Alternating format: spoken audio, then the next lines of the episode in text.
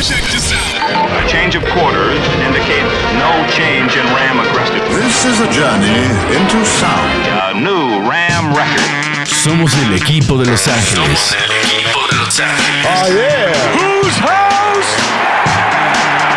Whose house? Whose house? El Mob Squad de Inglewood. Gol de Campo presenta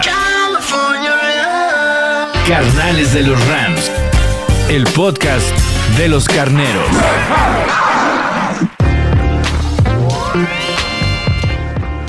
...20 a 17... Ese es el número, 20 a 17. Es el marcador final entre los Rams y los San Francisco 49ers en la final de conferencia por la NFC del 30 de enero del 2022. Y de eso platicaremos el día de hoy aquí en este podcast llamado Carnales de los Rams. Ramily, bienvenidos y bienvenidas. Yo soy Pablo González y ya saben que nosotros estamos aquí con ustedes para hablar del mejor equipo que tiene la NFL y nadie, nadie en su pinche vida nos puede contradecir. Lo dije en el episodio de reacciones de Victoria contra los Bucaneros. Somos éramos y seremos el equipo favorito para ganar el Super Bowl. Claro que muchos decían, pero ¿cómo si primero están los Niners? ¿Pero cómo si allá está Patrick Mahomes? Lo decía con conocimiento de causa. Hay mucho detrás de este Super Bowl para que los Rams sean los favoritos. Y tenemos que asumirlo como tal.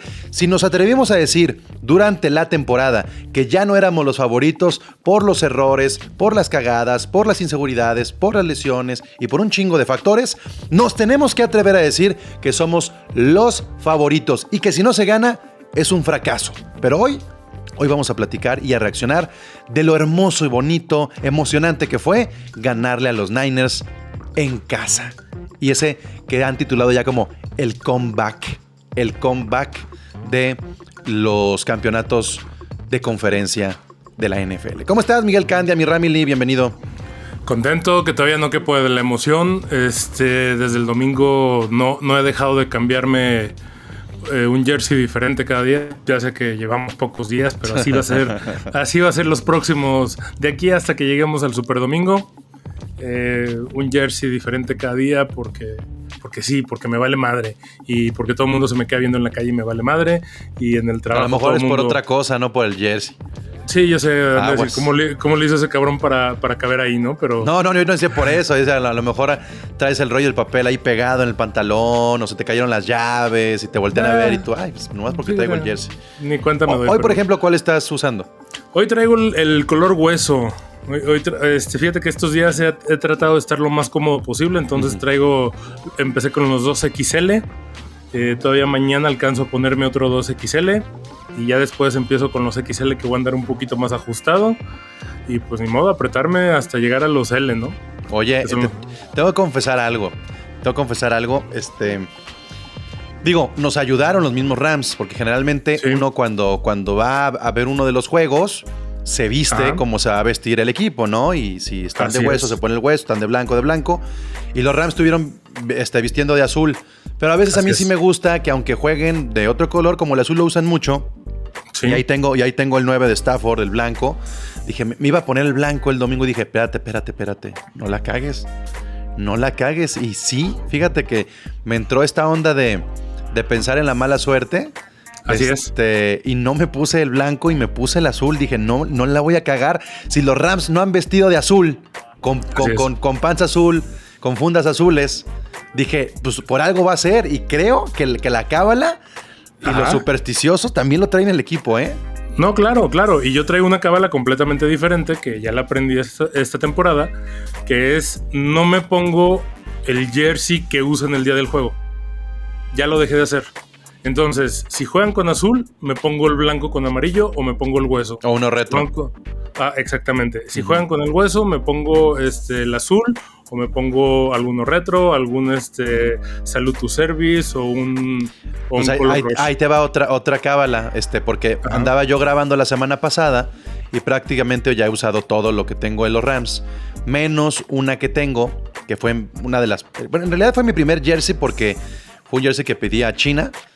Pero, pero tiene el 16. Entonces lo saco del closet Y digo, a la madre, me voy a poner el 16 y dice atrás Goff. Y lo volví a meter, güey. Dije, no, no es No momento. No, es momento. Ese, ese- ese hay que usarlo en la off-season. ¿no? Exactamente, güey. Dije, no, no, no. Ahí tengo los de Gurley, tengo los de Goff bien guardaditos. No los he usado en toda la temporada. No los pienso pinche usar, güey. Como, ¿por Perfecto, qué? ¿No? Perfecto. Ahorita, ahor- ahorita, mira, no, no está de más cualquier cábala, cualquier ritual. De hecho, estoy. ah, quiero hacer una mención especial ahí a alguien de, de nuestro grupo de, de Rams en el, en el WhatsApp que pone, que, que nos mandó una foto de este altar que pone con cascos, inciensos y no. O sea, me, me- me sorprendió. La Santa Muerte, pero con los Rams. Sí, güey. No, no, no me acuerdo de su nombre, perdón, porque no los tengo todos registrados por nombre. Ya sé. Pero, pero, maestro, muchas gracias, qué chingón lo que haces. Te lo reconozco, te prometo que para el próximo podcast voy a traer tu nombre para, para hacer este, mención específica de tu nombre, porque sí está bien chingón eso, cada quien tiene su cábala, se respeta y se me hizo bien chingón eso, se me hace bien chingón que cada quien tiene su forma de, de ver sus partidos. O sea, yo he visto a mi niña con su, con su jersey de, de Aaron Donald. Este, mi esposa agarra alguno de mis jerseys y aunque le queden gigantes, también los trae todo el día del partido. Entonces, güey, pues las cosas, y, y no es que sea suerte, es que simplemente nos sentimos como que ponemos ese granito de arena, ¿no? Porque a Totalmente. final de cuentas, a final de cuentas creo que ya lo vimos. El resultado de este, de este domingo nos da a entender una cosa. Todo lo que pasa se debe al esfuerzo, más no a la suerte. Y lo vimos por cómo se fueron al medio tiempo, por cómo regresaron del medio tiempo, por esta toma tan chingona que, que le hacen a Aaron Donald cuando tiene toda su. a, toda- a toda la defensiva. Salvador Eh, Valencia se llama nuestro compa que Ah, tiene su, su altarcito. Va, Salvador Valencia, me quito el sombrero, qué chingón lo hace, la neta. Y, y entonces, como te decía, ¿no? Este, esta toma donde, donde Aaron Donald está no regañando, porque ya, ya salió el audio, y no está regañando la defensiva, sino les está diciendo, güey, estamos a un juego del juego más importante, no podemos seguir así, no podemos agacharnos, eh, hay que jugar como sabemos jugar, todo lo que hemos practicado, estamos un pinche juego, y definitivamente se vio cómo la, cómo la defensiva se empezó a, a formar de una manera mucho más abierta, que para muchos eso es temeroso, pero en No, realidad, no, no. Hay una justificación. Sí. Hay una justificación y, y hay una justificación de todo, Candia. Ese. Aaron Donald que vimos gritando, que nunca Ajá. habíamos visto, tiene Ajá. una razón. A ver, Von Miller le dijo a Aaron Donald que necesitaba ser más expresivo y tener un mayor discurso oral para convertirse en un líder. Y se lo dijo en estos playoffs. ok, Von Miller, eh, eh, ahí es donde tenemos que entender cómo suman las piezas y, Claro. y- y cómo esta máquina... eh, sería muy sencillo que Von Miller llegara a un equipo y dijeran, a ver cabrones, ya llegó un MVP de un Super Bowl y tomar ese papel. y tomara ese papel. Exactamente, Pero como, no sí lo tomó Matthew Stafford. O sea, Stafford sí Así llegó es. día uno y dijo, a ver cabrones, yo soy el nuevo líder, así Ajá. soy yo. Este, y se acoplaron todos porque los perfiles de la ofensiva se prestaban, ¿no? Eh, Claro, Cosa que también eh, era Jared Goff y que, y que Andrew Whitworth siempre le cedió ese rol a, a Jared Goff de tú eres el líder de esta ofensiva. Pero, pero, pero pudo haber llegado Von Miller y convertirse en esa figura. Ramsey no lo fue porque se cuadró con Donald. claro. Pero Von Miller le dice a Aaron Donald, y todo esto lo, lo sé porque es, digo, estoy aquí nada más replicando lo que, lo que he escuchado y leído. Eh, por ahí creo que esto, esto lo, lo dijo Álvaro Martín. Eh, él fue el que le dijo a Aaron Donald, a ver Aaron Donald, ¿quieres ser un líder? ¿Quieres que realmente este equipo no la cague como la cagaron contra los Niners en la semana 18? Necesitan a un líder y para que tú seas un líder necesitas ser mucho más eh, efusivo en tu comunicación oral. Y, y yo escuché eso antes de- del podcast, digo del Ajá. podcast, del, de, lo escuché en el podcast de Álvaro Martín antes del juego. Ok. Y dije, bueno, pues, pues me imagino que se refiere a lo mejor a lo que pasa en el vestuario, lo que pasa en los entrenamientos. Pero cuando pasa la escena en vivo, te Ahí lo te juro, ¿no? te lo juro que además de que me hizo clic, dije, vamos a llevarnos este pinche juego. Claro, Vamos a llevar. eh, eh, estábamos viendo eh, las entrañas de la motivación que tiene un jugador como Aaron Donald contagiado y todos así boquiabiertos nomás diciendo sí con la que cabeza de sí, güey. Sí, sí, sí, sí. Sí. Sí, sí, sí, exactamente, porque Aaron Donald es un líder nato y ha sido el líder de, de la defensiva prácticamente desde el año 2, pero ha sido un líder por ejemplo, ¿no? O sea, su, su liderazgo se ha basado en el ejemplo que da. Ha sido un líder serio, ha sido un líder callado, que habla más con hechos que con palabras.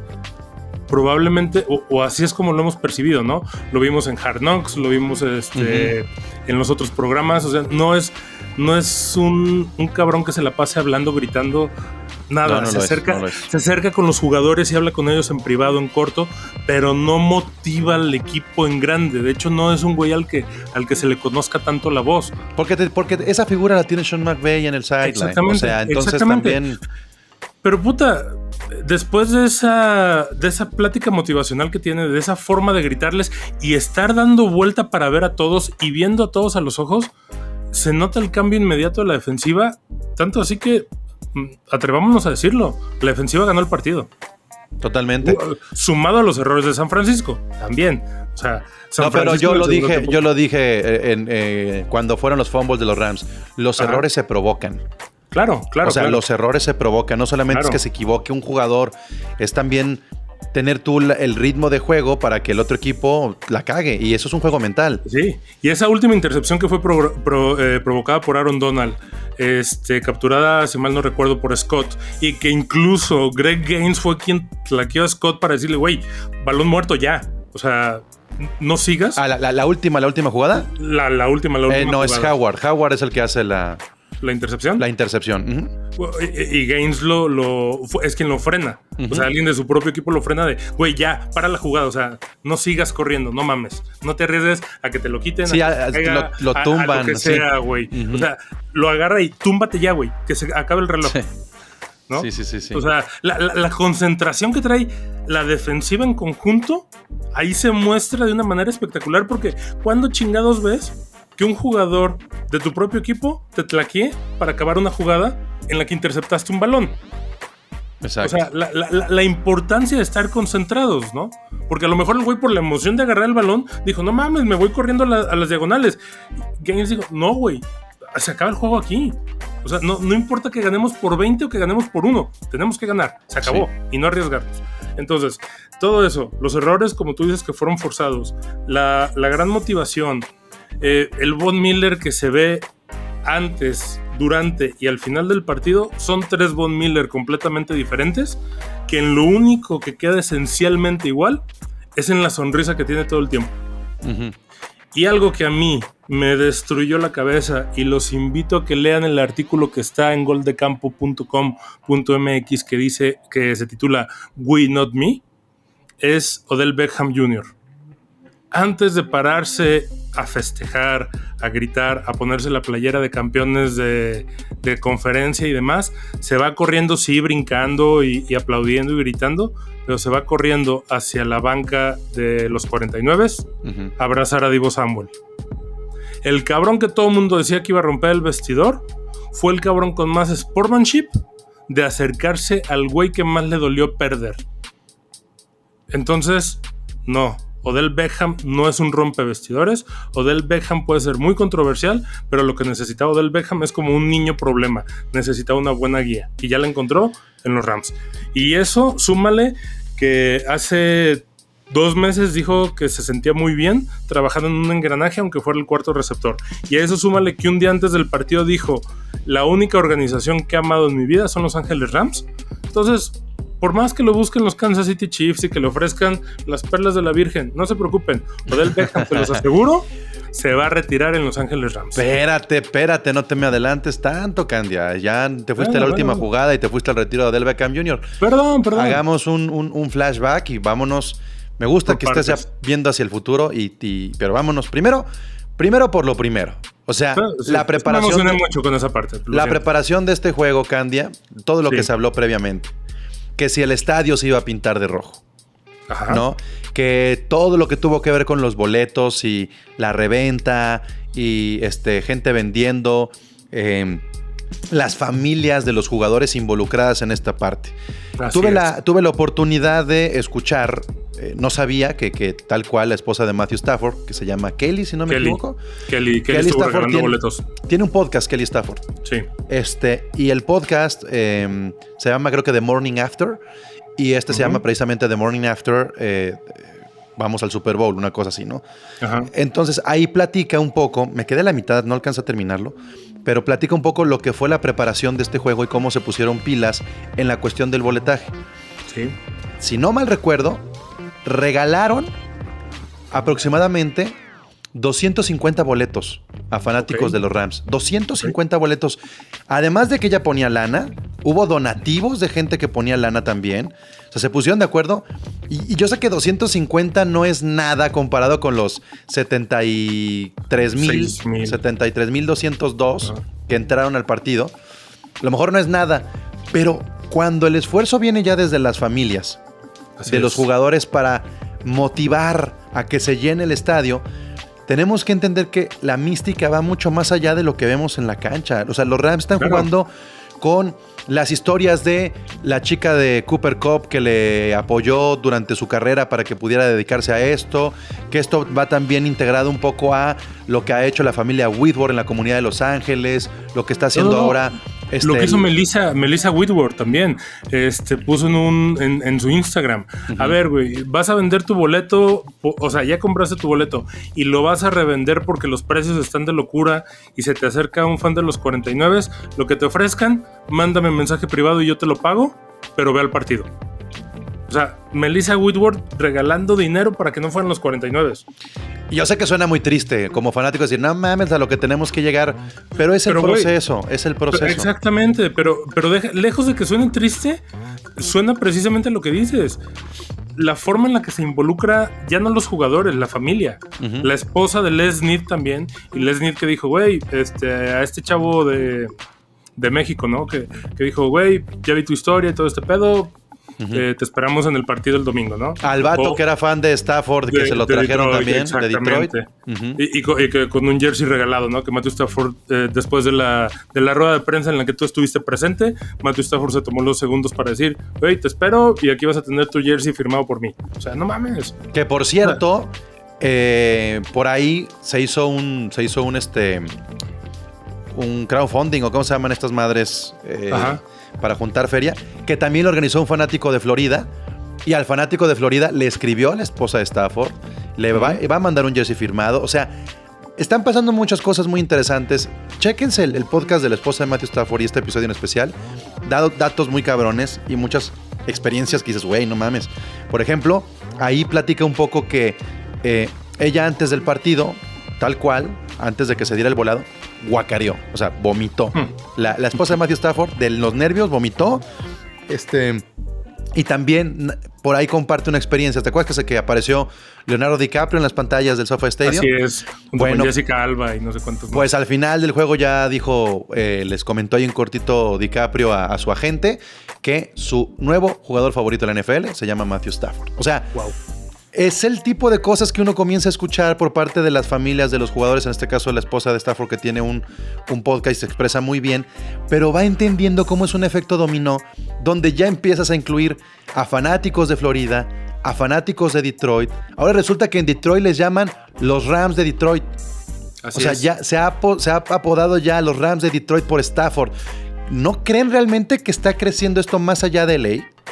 No, claro. ¿Y, y- y qué tal este, la imagen de entrada de Michael Brokers? Que, que fue jugador de, de Los Ángeles, pero que también fue intercambiado a Detroit.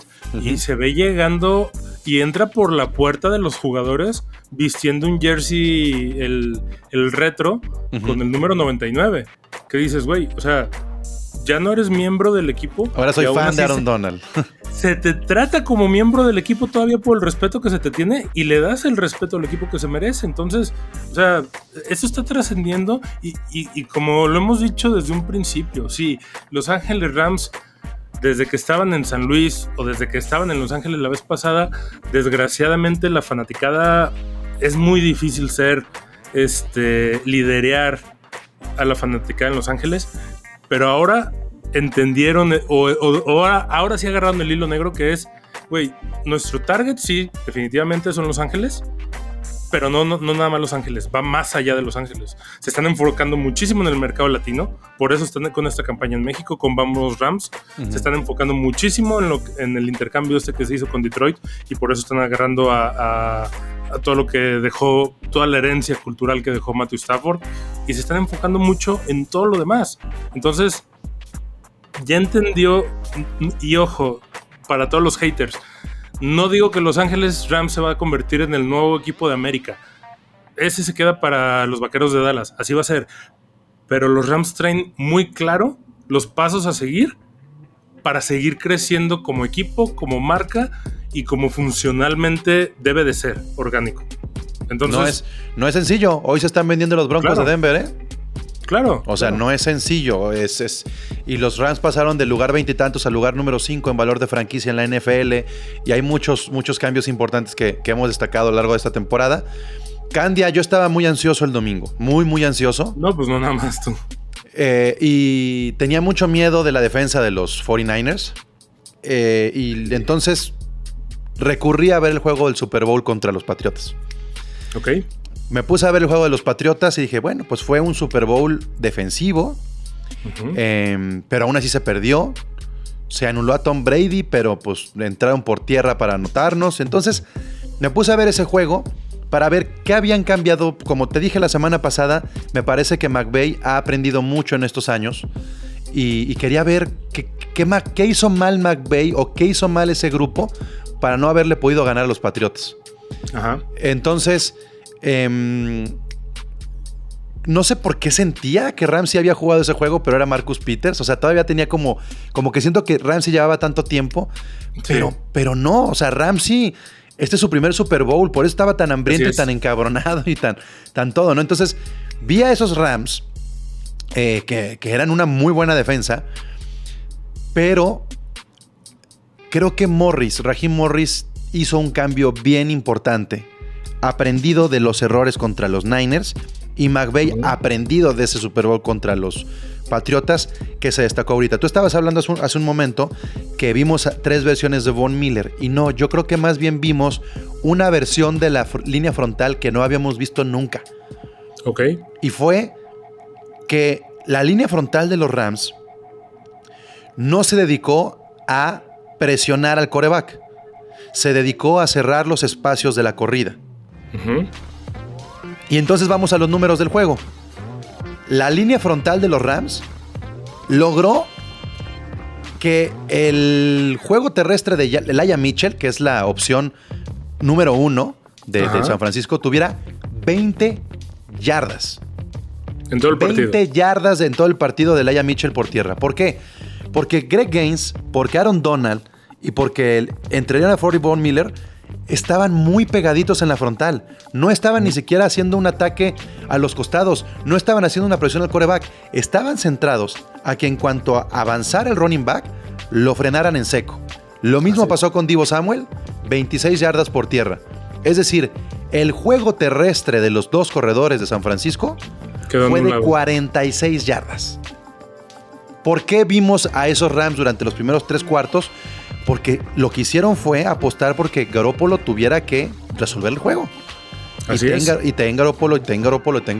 Y este, Jimmy Garoppolo tuvo 16 pases completos para 232 yardas, dos anotaciones. Y esto es lo que, esa fue la clave. Esa fue la clave porque entonces cuando los Rams pasan al frente o se emparejan, entonces se acabó ese, esa línea frontal cerrada y comenzaron a presionar a Garoppolo para el error y provocaron es. esa intercepción final.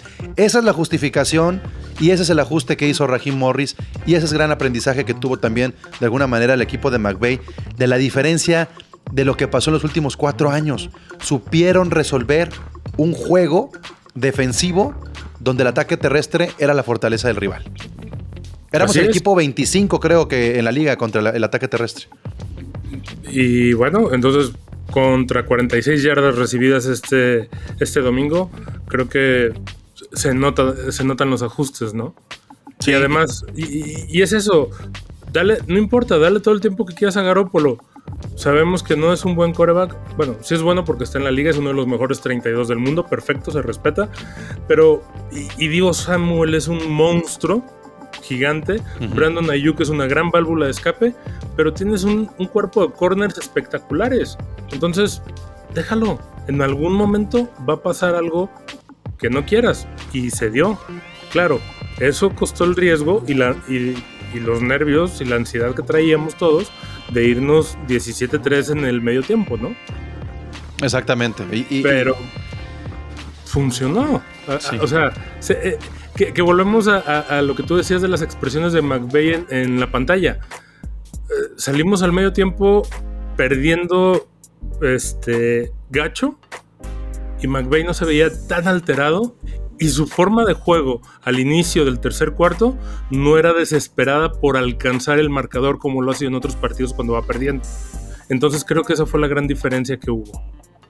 Hay, hay claves, tú, tú lo estás diciendo, o sea, hay...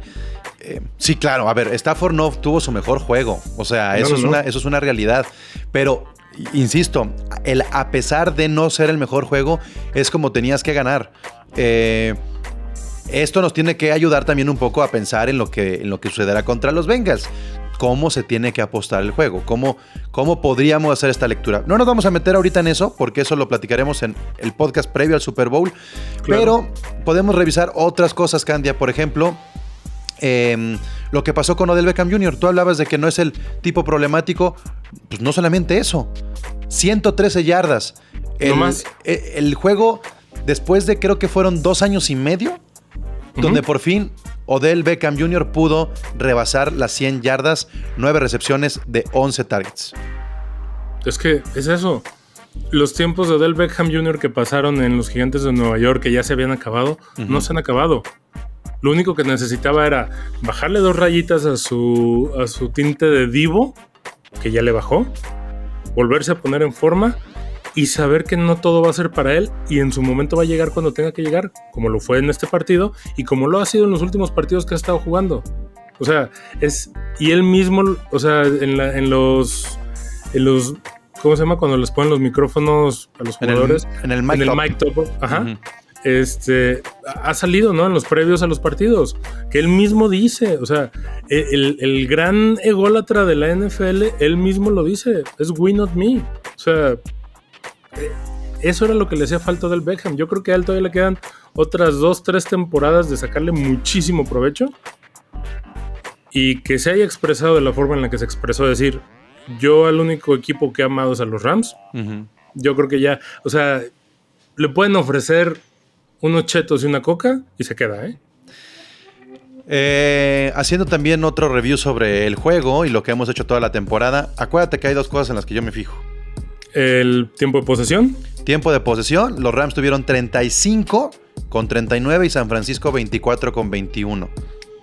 Eso Nomás como, no- nomás como un dato para que me crean luego también. Yo sé que esto es muy lógico, pues, pero los Bengals también tuvieron más tiempo de posesión que los Chiefs. Póngalo ahí Sí. en el tintero.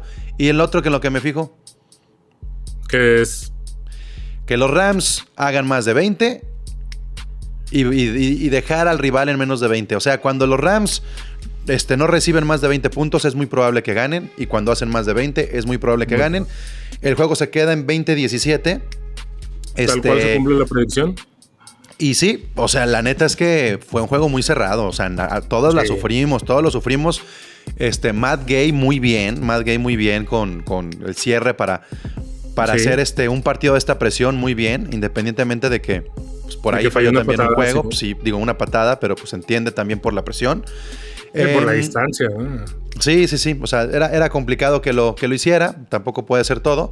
Pero, pues, híjole, yo quedé, yo quedé muy contento. Güey, Eric Weddle, el 100% de los snaps. El increíble. 100% de los snaps, Eric Weddle. Y, y aparte lideró en, ta- en tacleadas. Creo que fue el que más tacleadas tuvo del equipo. O sea, Exacto. eh, eso es un cabrón que hace cinco semanas estaba viendo los partidos de- en la tele de su casa. Sí, fueron nueve de Weddle. Y el otro, del que estuvieron chingue chingue, Reader. Reader con ocho. También Reader, juegazo que se aventó. Eh, Una Sí, sí, postemporada de Reader también muy, muy, muy buena.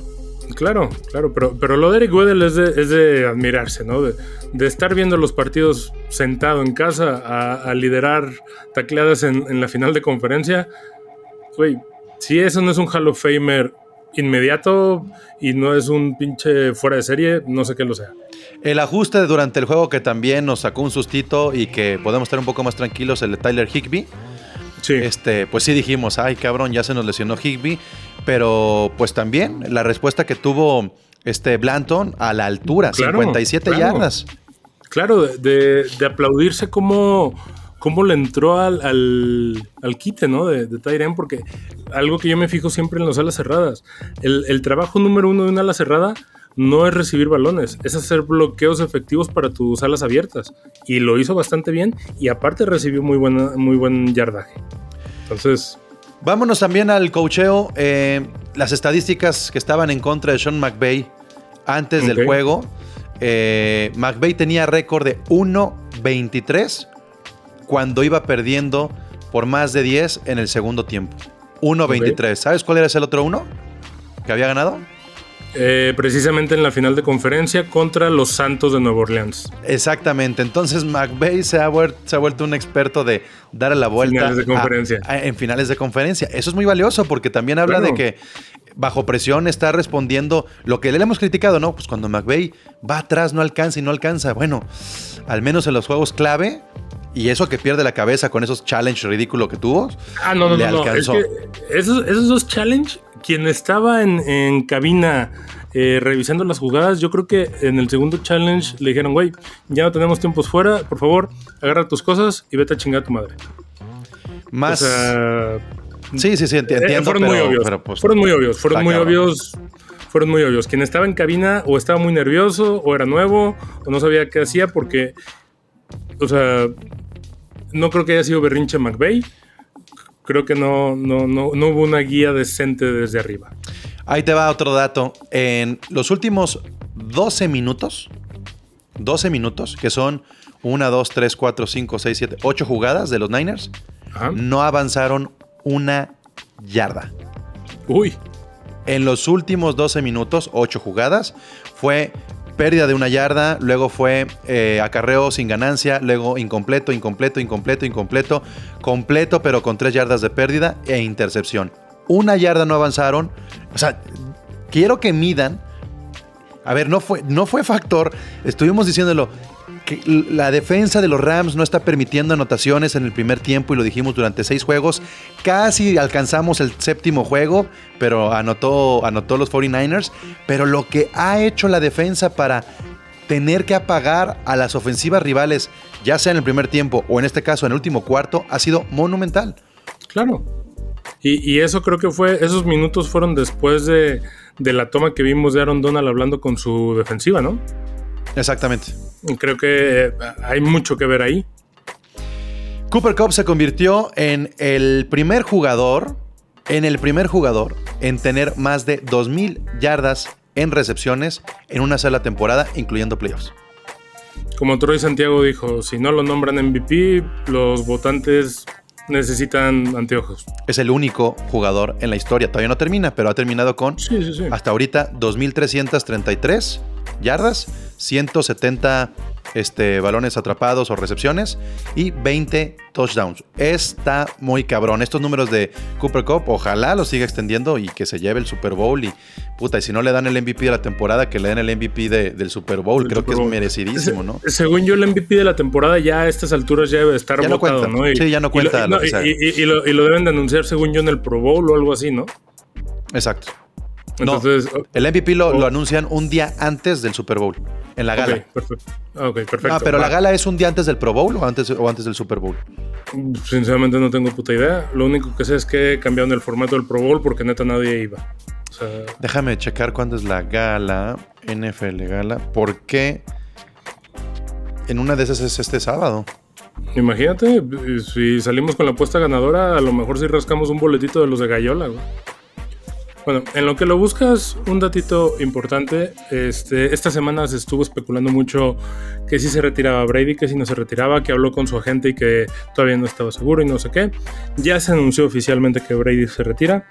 Hay que hacer mención, aunque este podcast sea de los Rams, se tiene que hacer mención por dos cosas.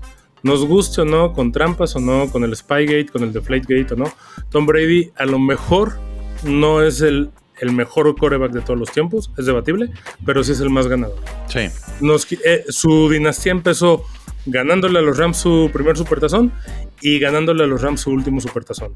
Pero lo más importante, por lo que sí es importante, por lo que yo creo, considero que sí vale la pena mencionarlo en este podcast, es porque el equipo contra el que jugó su último partido fue contra los Rams. Y algo que mencionaba Pablo en su Twitter este, el día de hoy, de hoy es que en la única ciudad en la que nunca ganó fue donde se va a llevar a cabo el Supertazón de este año, que es en Los Ángeles. Es un dato, pero me gusta pensar que será algo poético.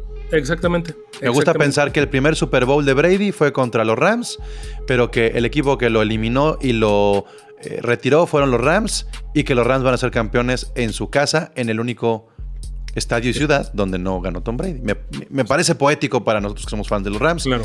aunque les valga madre a los demás. El jueves 10 de febrero será en el Teatro del SoFi. Ahí el, En el teatro YouTube. el NFL Honors, ajá. Y ahí te van a decir el MVP, Coach of the Year, Comeback Player of the Year, Offensive Player, Defensive Player, Rookie este, ofensivo y defensivo, el Walter Payton, el Clutch Performance Player of the Year, todos estos reconocimientos.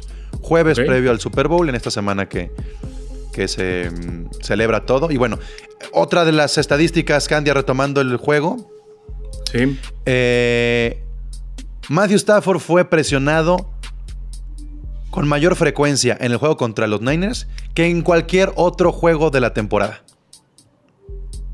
Más presionado.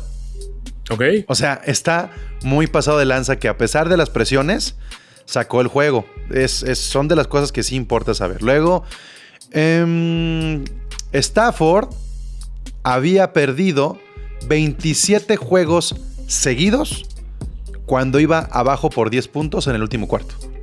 26 juegos seguidos. Órale. Y también rompió esa marca ya. Y, y rompió esa marca ya.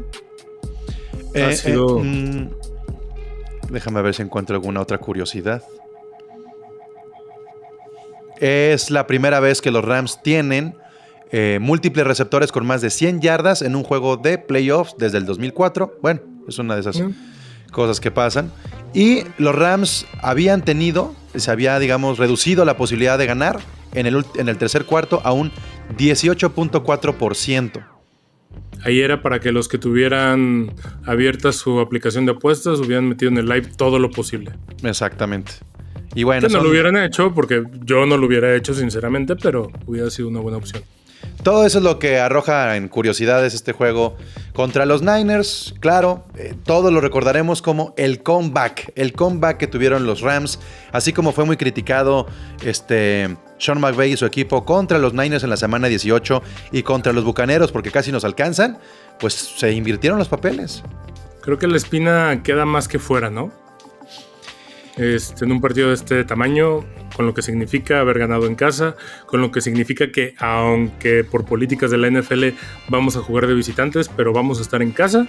Entonces, eh, creo que la espina de ese 0-6 de los últimos tres años ya está más que quitada. Y, y para que vean la genialidad, hablamos de McVay, hablamos de Stafford, hablamos de Donald, de Cobb, de Miller, de todos ellos. Es momento de hablar de Les Smith. El contrato, el contrato que le dio a Odell Beckham Jr. fue una genialidad, tanto ¿Qué tal, motivacional para el jugador como en la cuestión es. económica. O sea. Odell Beckham Jr. firmó únicamente por 1.25 millones y dirá, pues salió muy barato porque es muy problemático, sí, pero a la fecha él ha eh, ganado 2 millones de dólares, Odell Beckham Jr., solamente en este mes por lo conseguido en playoffs. Es decir, es. ya rebasó el valor de su contrato. Y si gana el Super Bowl, ganaría un millón más. Es decir, 3 millones podría ganar, prácticamente más del doble de lo que estaba firmado para ganar eh, un total de 4.25 millones. Es decir, del 1.25 a 4.25 Y esto es una genialidad de, de, de Snead, ¿no? Porque aparte no, no afecta al salary cap, porque son bonos. Exactamente. Y aparte otra cosa, porque también ha estado circulando mucho en redes, ¿no? Estas conversiones que están haciendo de que es que como su, como su salario va a ser en Bitcoin, pues ya ahorita que bajó tanto el Bitcoin, le está perdiendo un chingo. No, no, no, no. A ver, no les pretendo dar una clase de Bitcoin porque la neta a mí también me costó un chingo de trabajo entenderlo en un principio. Ahorita ya lo entiendo porque me he reventado diplomados a lo pendejo para no tenerle miedo, porque en un principio le tenía miedo. Se los explico y se los platico. Es como el dólar al tipo del cambio. Entonces, el que a él le paguen en Bitcoin, a él le siguen pagando sus 700. El de Wildcard le pagaron 500 mil dólares, el de División le pagaron 750 mil dólares y la final de conferencia le pagaron 750 mil dólares. A él le pagan 750 mil dólares convertidos a Bitcoin al tipo de cambio que esté en el día. O sea, el güey no pierde. El No, no güey pierde. sigue recibiendo 750 mil dólares, nada más que en lugar de recibir eh, 3 bitcoins, recibe cuatro y medio. Pero el güey sigue recibiendo sus 750 mil dólares. Él no está perdiendo un centavo Sí, no, y los. Rams no están gastando más. Nadie pierde aquí todo porque lo- lo- el equipo de los Rams lo que hace es tengo 750 mil dólares en cash, los convierto a Bitcoin y eso se lo paso a Odell Beckham y todo el mundo contento, todo el mundo contento. Es una jugada más de mercadotecnia de Odell Beckham Jr., de que digan, miren cómo cobran bitcoins, así como su jugada de los NFTs y esas mamadas. O sea, Exactamente. están, están hablando en otro, en otro lenguaje económico es. que es este, lo que Entonces, está. ni, ni sientan que está perdiendo del Beckham porque no está perdiendo. Lo único que va a pasar es que el día de mañana que suba un poquito el Bitcoin, va- su dinero va a valer un poquito más. Si baja, va a valer un poquito menos. Pero es lo mismo que tú, que si tienes tus dólares en tu cajón, valen más o valen menos dependiendo del tipo de cambio. Pero tú, cuando los compras al día de cambio, valen lo que, lo que, te costaron, nada más. Entonces, no especulen con eso, por favor. Bueno, eh, ya prácticamente para cerrar este episodio, Candia, y vivirnos a las calificaciones de algunos de los jugadores, se criticó mucho a Havenstein en el partido previo contra los Bucaneros porque no estaba dando su 100, lo mismo el centro que la cagó ahí con, con Stafford. Ah, En este juego, el mejor calificado de los Rams se llama Rob Havenstein. Tenía enfrente a Bosa Y lo neutralizó y lo casi, casi. neutralizó. Tiene una calificación de 90.1 según Pro Football Focus. Fue un gran, gran juego de Rob Havenstein. Hemos hablado del centro, hemos hablado de Whitworth, hemos hablado hasta del suplente Notboom. Nos faltaba hablar de, Rob Havenstein. Ha tenido una gran temporada. Este, y del otro lado también, eh, como no se presionó tanto al coreback, no hubo capturas, pues el mejor calificado de la defensa no fue ni Donald, ni Miller, ni Floyd. Fue Ashon Robinson con 79.1 según Pro Football Focus. Entonces, ¿por qué? Porque Robinson fue el encargado de parar precisamente en el centro esa corrida que tenían los 49ers. Entonces, me parece bien importante destacar que no, porque he escuchado por ahí, sobre todo he escuchado a Ulises Arada decir que los Rams son un equipo de estrellitas, pero que el resto de los jugadores son jugadores cualquiera. Eh. Y me, y me parece que Trevin Howard, que Nation Robinson, que en Rob Havenstein, que en Brian Allen, que en Matt Gay, que en Van Jefferson, que en Blenton Ben ahora.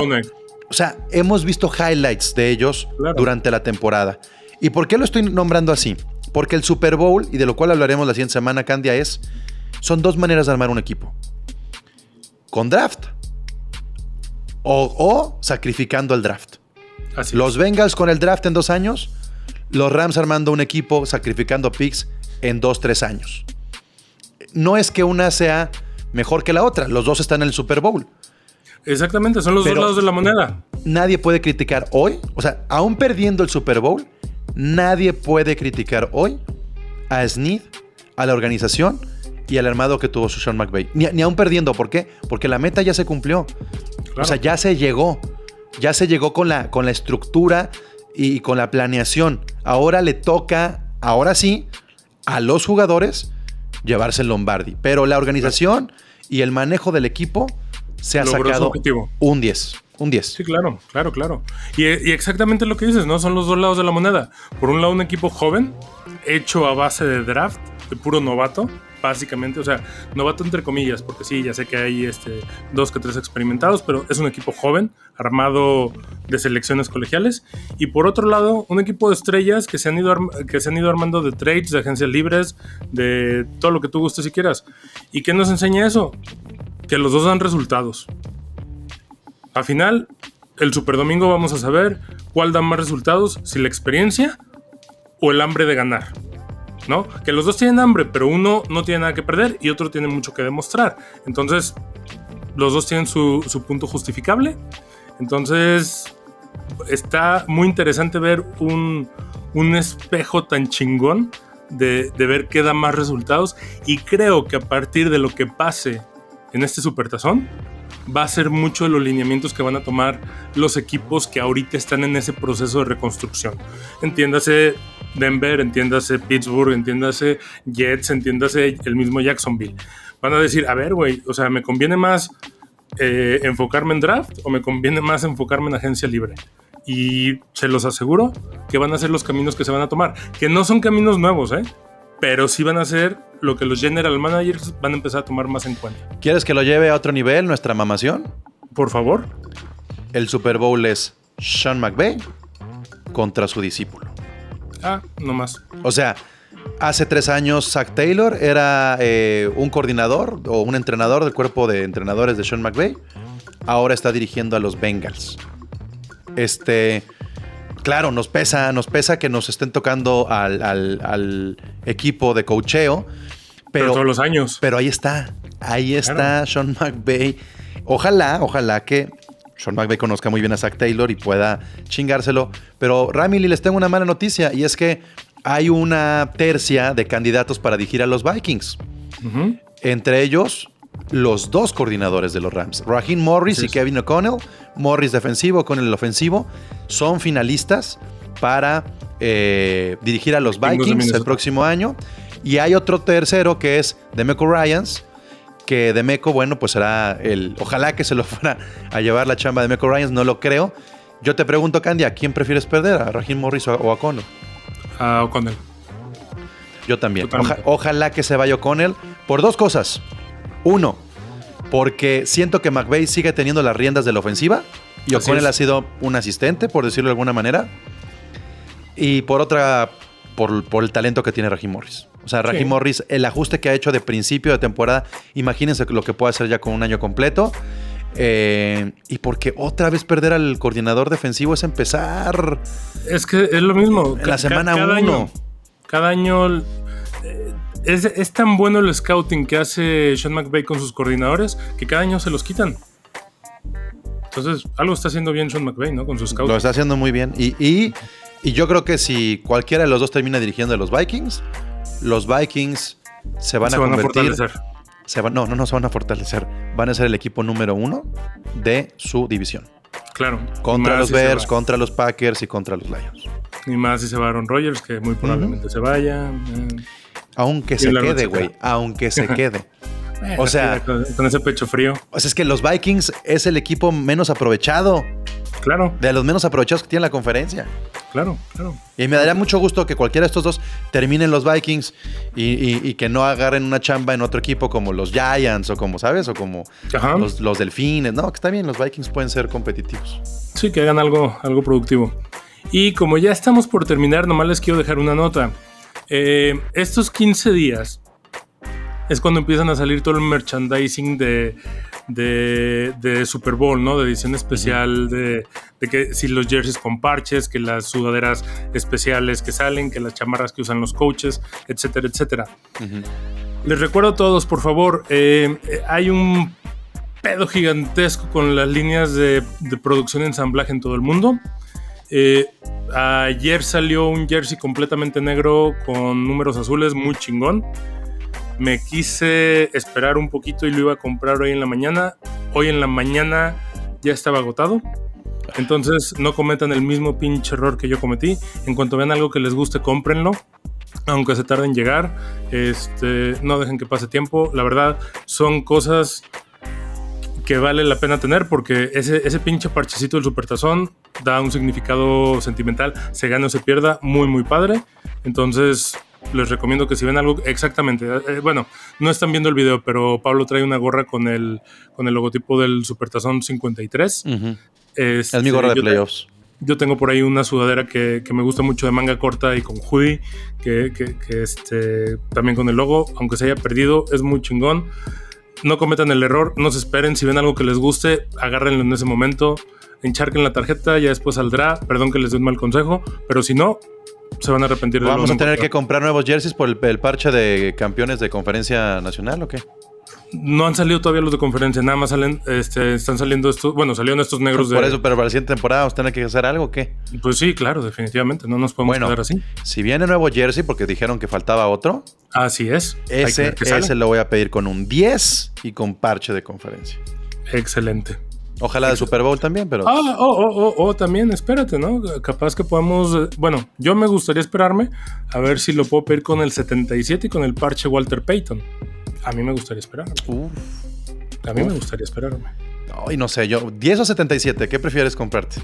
No, no, de, de preferir así, así, este, a secas, prefiero el 10. Pero si sale con el Walter Payton, prefiero el 77 con ¿A el poco sí los venden con el Walter Payton? Creo que sí, creo que sí hay una forma de conseguirlos. Pues nomás a- a- escríbele a la esposa de Andrew Whitworth y diles que, que eres fan y que, se- Mm, que De eres, talla, forma. que eres talla Whitworth, a ver que te lo dé. De que se consigue, se consigue. Bueno, ¿Sale? Pues hasta aquí llegamos en este episodio para reaccionar al triunfo, a la victoria contra los 49ers. Calmenses papás, pues cállense el hocico, no van a poder decir eso en un buen rato. Porque aunque nos ganen los próximos 6 u 8, vamos a decir, pero se la pelaron en los playoffs. Entonces, en, la confer- en la final de conferencia. Entonces, cu- cuiden sus palabras. Se los decía yo en, en la semana pasada.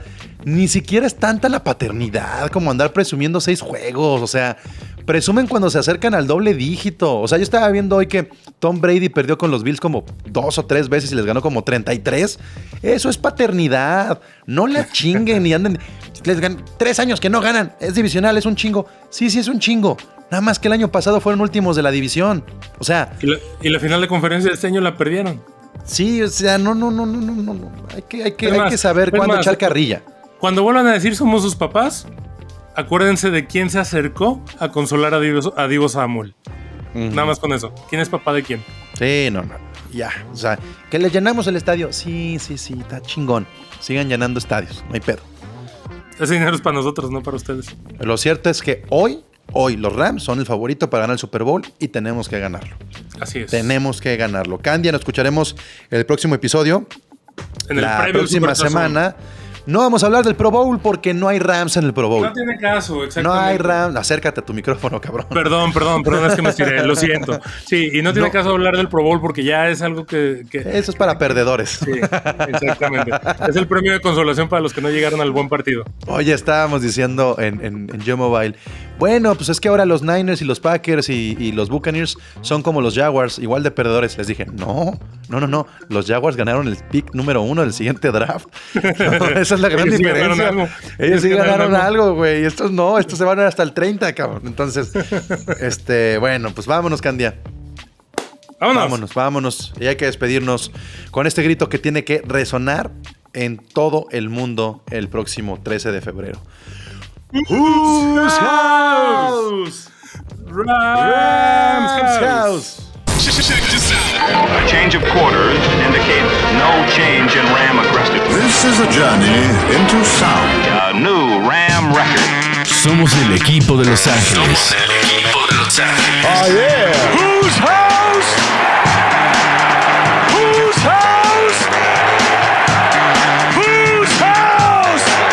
Mob Squad de Inglewood. Gol de Campo presenta Carnales de los Rams. El podcast de los carneros.